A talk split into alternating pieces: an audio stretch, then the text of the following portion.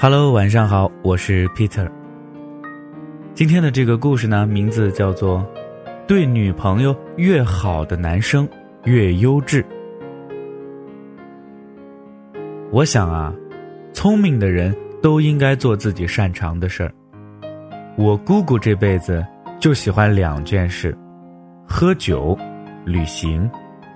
而姑父说呢，旅行你就去，喝酒。我帮你准备。他给姑姑在郊区买了一栋小院子，自己挖了一个地下酒窖。这么多年，无论他到哪儿，总会带些酒回来。现如今啊，那个小酒窖里几排架子上摆满了酒。姑姑总在那个院子请人吃饭，带朋友参观那个酒窖，满满的骄傲。哎呀，我们家老刘啊，非要弄的。姑姑做的也让人佩服，每晚都把姑父第二天要穿的衣服给搭配好，家中的料理也井井有条，从来不让姑父操心。亲戚谁家结婚，谁家要去祝寿，过年访友带什么礼，都安排的明明白白。姑父总说，让我操心这些事儿，可要了命了。幸亏啊，有你在。我想，正是他对姑姑的好，姑姑才会这么用心打理这个家庭，而也是因为姑姑把家庭安排的十分妥当，姑父啊才能集中精神，更有动力的去赚钱。所以说，一个成功男人的标志之一就是，能让自己的女人过得好，让她实现。自我价值，什么叫做实现自我价值呢？他愿意上班就去上班，他对插花感兴趣就去学习插花，他是个吃货就去钻研美食，他什么也不喜欢就喜欢花钱，那就赚钱给他花嘛。说来说去啊，不过一句话，他喜欢干什么就干什么。别让女人赚的钱成为家中的雪中送炭。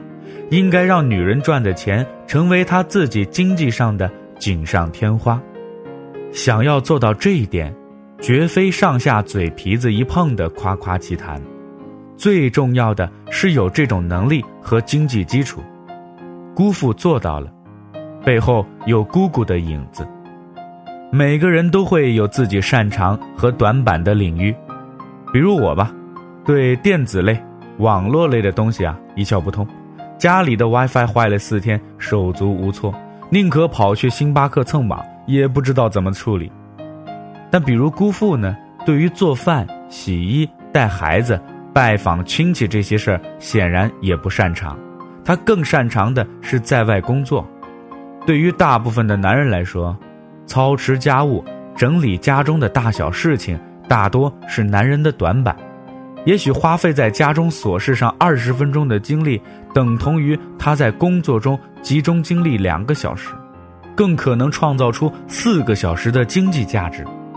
而一个好女人的作用就在此刻体现的淋漓尽致了，她能让你避免浪费掉这消耗两个小时精力的二十分钟，而去创造四个小时的财富价值。那么。男人是不是应该对她好呢？是不是对她好，让她有动力做好辅助，男人才有时间去赚钱呢？这不就是对女人越好的男人就越有钱了？再者来看，我觉得人生啊，其实是一场战役。什么叫有钱啊？就是你有长期的来源和渠道，就是从别人的手里把钱拿来成为自己的。《三国演义》中有这么一段。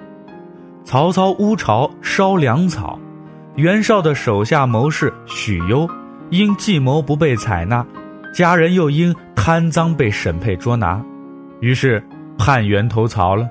许攸投曹，为曹操带去袁绍粮仓乌巢守卫空虚的消息，曹操立刻亲自带兵火烧乌巢，守将淳于琼在醉睡中突遭曹军袭击，军心大乱。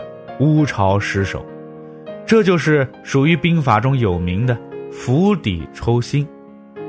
你找了个女朋友，不是为了有一个小家庭吗？为了这个家去奋斗吗？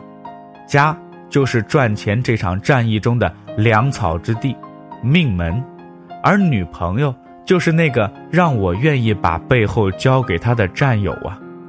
这就是我在前面披荆斩棘、冲锋陷阵，你在后方保我安心、治理整顿。你不对他好，你对谁好啊？那么什么样的男人会对女人不好呢？对女人不好的男人啊，大多自卑、无能。王小波曾经讲过一句话：“人的一切痛苦，本质上都是对自己无能的愤怒。”因此啊，很多时候人的愤怒来自于情绪的延续性。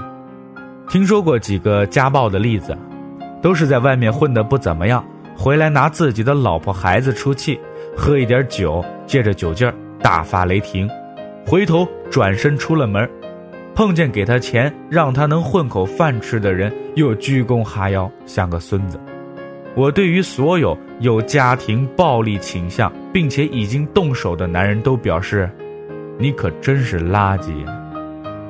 人只有在两种心态时才会有这种心理，一个是，在外面被人看不起，所以回家寻求满足感；一个是在外面我本来就低声下气，遭人白眼，回家你还不让我当大爷，拿老婆撒气吗？